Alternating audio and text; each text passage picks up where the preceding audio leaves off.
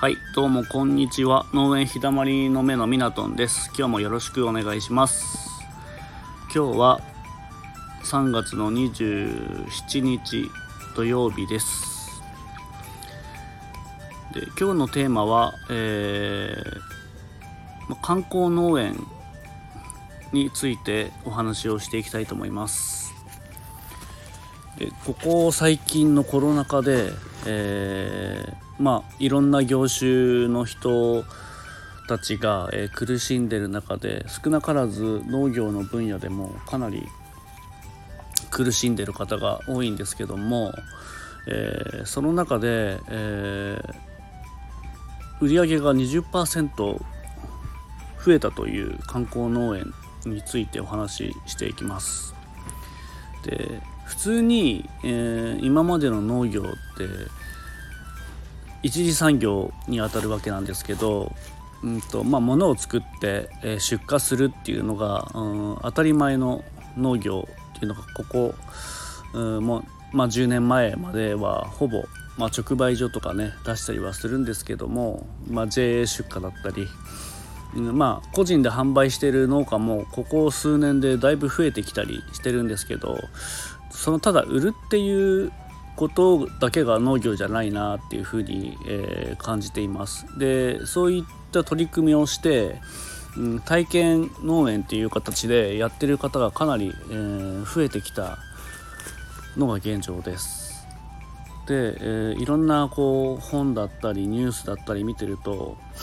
うん結局お客様が商品を買うっていうっていうことは、えーその商品を目当てに買うんじゃなくてそこに価値を見出して買ってるっていうお客様の、えー動向が、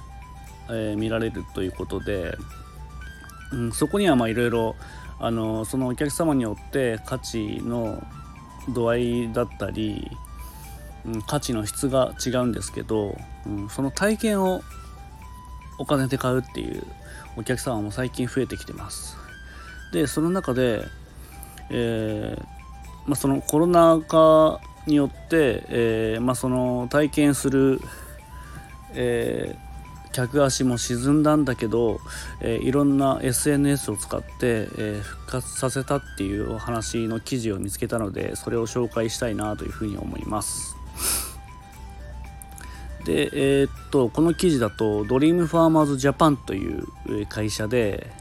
えーここはブドウ農園を営む一方で、えーまあ加工もしてるんですね。でドライフルーツや、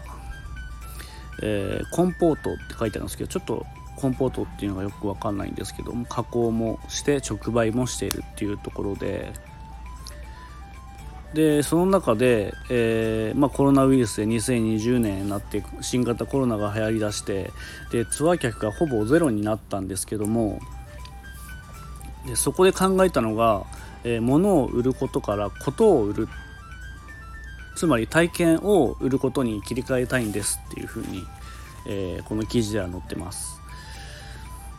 で商品として、まあ、その代わって商品として大きく打ち出したのが個人客向けのまずぶどう狩りでその中身はお客さんに、えー園内で一房思いでもらう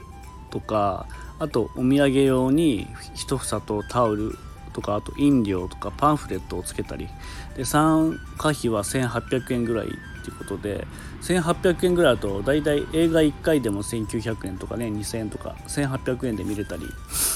するぐらいですね。そうなってくるとあのそんなにねあの金額も高くなくてそれプラス体験もできてで最後にお持ち帰りでねぶどうももらえるっていうことで、うん、すごくよくかんこの価格設定も相当悩んだんだろうなっていうふうに、えー思います。で、まあ、ここではあのぶどう狩りもまあ楽しんでもらえる他に、えー例えば入り口とかに、えー海などに浮かべるあの丸い不評っていうんですかねあの V V っていうんですかねを、えー、ブドウに模した、えー造形物作ったりとかあとこの目の前にあるワイナリーのブドウ園を眺められる場所に椅子を置いたりとか。でまあ喫茶店もあるんですけどそこの外壁だったりに、え、県内の画家さんにブドウの絵を描いてもらったりいろいろちょっとこう来てエンターテインメントとしてねこう楽しんでもらえる工夫も、え、行っているそうです。で主にあの集客に使ったのはあの皆さん知ってると思うんですけどじゃらんネットっていうあのよくね見ますよね。CM もしてるし、うんまあ、携帯のニュースとかでも見てるとじゃらんって風に出てきたりねアプリもあったりして大体皆さん知ってる言葉だと思うんですけどでそこであの遊び体験予約部門で伸び率が全国1位になったそうです。で、えー、お客様の単価も増加して収穫時期の売り上げは前年比で20%増となったそうです。でそこで、えー、個人客を呼び込んだ SNS っていう活用法もしていて、えー、まずはですねこの YouTube チャンネルも開設したみたいですね。ドリームファーマーズチャンネルっていう YouTube の、まあ、動画やコメントを介してコミュニケーションを生んだりとか。でそこであの情報の共有の場にも、えー、なっていて、えー、それで YouTube を活用しているそうです。で今では、まあ、7000人を突破したというところで、えー、かなりね一気に増えてきたということでやっぱりあのこういううん、体験だったり農園って普段あの、まあ、農業に関わらない方たちからしたらやっぱ新鮮なところででそこで農園で働いてる農園を経営してる方の話を聞くってすごく新鮮だし知らないことを知れるっていうお客様からしたらすごくそれも刺激になったり勉強になったりしますよね。そこがあのすごくいいところだなっていう。中であとその YouTube の中で、まあ、来園者の方々との距離も縮まったというところが大きなところらしいですね。あと他にもまあ SNS をやってるそうなんですけども Facebook と Instagram で、えー、それぞれを使い分けてるそうなんですけどまずまあ YouTube はファンファン作りですね。あの農園の方たちが喋、えー、ったり動いたりしてるからそこでまず親近感を持ってもらえて、えー、あと YouTube って他の SNS とかに比べて年配の方々も使いやすいので、まあ、幅広い層に訴えかけられるってところが、えー、いいと。それとインスタグラムは、まあ、あと画像の美しさが特徴ですもんね。あの、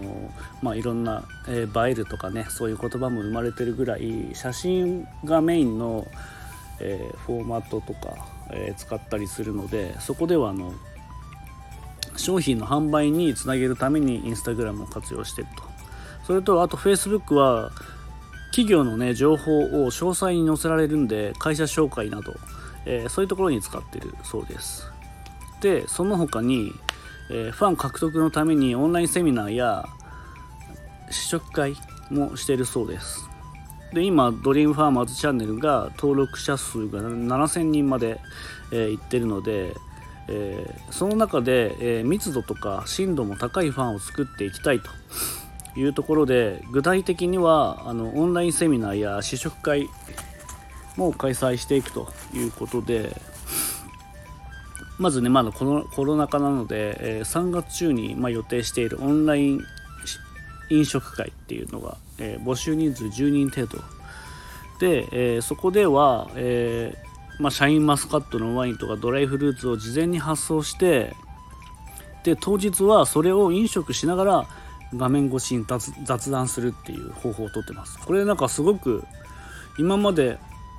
あったようでなかったサービスだなと思って、えー、結構ね Zoom とかでもオンライン飲み会とかまあ、そこで、えー、各自がね自分で用意して、えー、そこで飲み会したり食べたり飲んだりしてるんですけどこれすごく農園ではあの、農園にしかできないことですよね。自分たちが作ってるものを先に、発送してでお客様が受け取ってそれを、え食べながら飲みながら話すっていうのはもうすごくあの話のネタにもなったりするしえそこでお客様とのコミュニケーションの中で、えー、この商品はどういうものかっていうのを本人に直接聞けるっていうのもあるしそこでまた、えー、コミュニケーションっていうのが深まっていくのかなっていうふうに思いました。これはすごく、あのいいなっていうふうに思います。であとですね、まあ、オンラインセミナーは他にまあ、ブドウの剪定ってありますよね。枝木を切ったりとかですね、えー、本当に果樹ってあの、まあ、野菜を自分も作ってるんですけど野菜農家よりも結構大変だなっていうふうに感じます。でいろいろあの果物を作ってる方に聞くとまああの病気が特につきやすかったりするんですね。なので結構農薬を、えー、いたりとかあとそういう剪定作業とかまあこれはね野菜より難しいって、まあ、その野菜農家さんから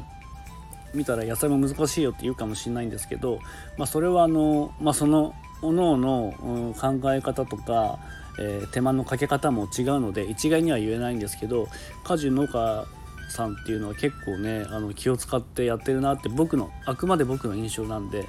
えー、そこはねあの個人個人違うとは思うんですけどすごい大変なんですよね。まあ、そういう剪定の仕方とか動画で載せたりすると結構反響があるみたいで直接教えてほしいってやってくる人もいるそうですね。で、えー、その中には僕らの商品じゃない人も少なくない課金制にして始めるつもりですっていうふうに、えー、言ってるので、えー、もうここもねあのいろんな新しいサービスを生み出してるなっていうふうにすごく、え、思いました。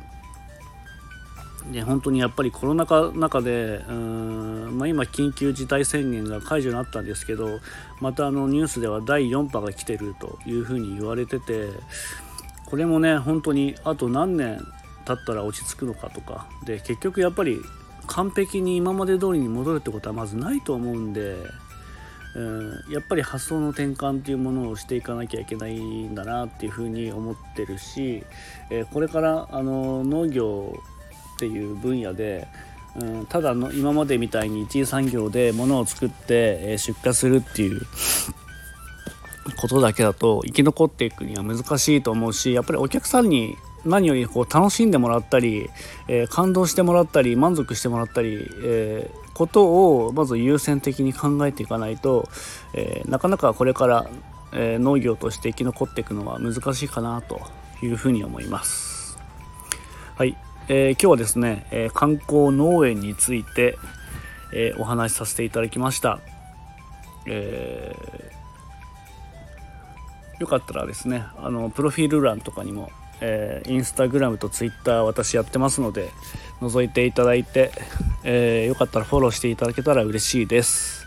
えー、今日はこの辺で、え終わりたいと思います。最後まで聞いていただいてありがとうございました。ではまた。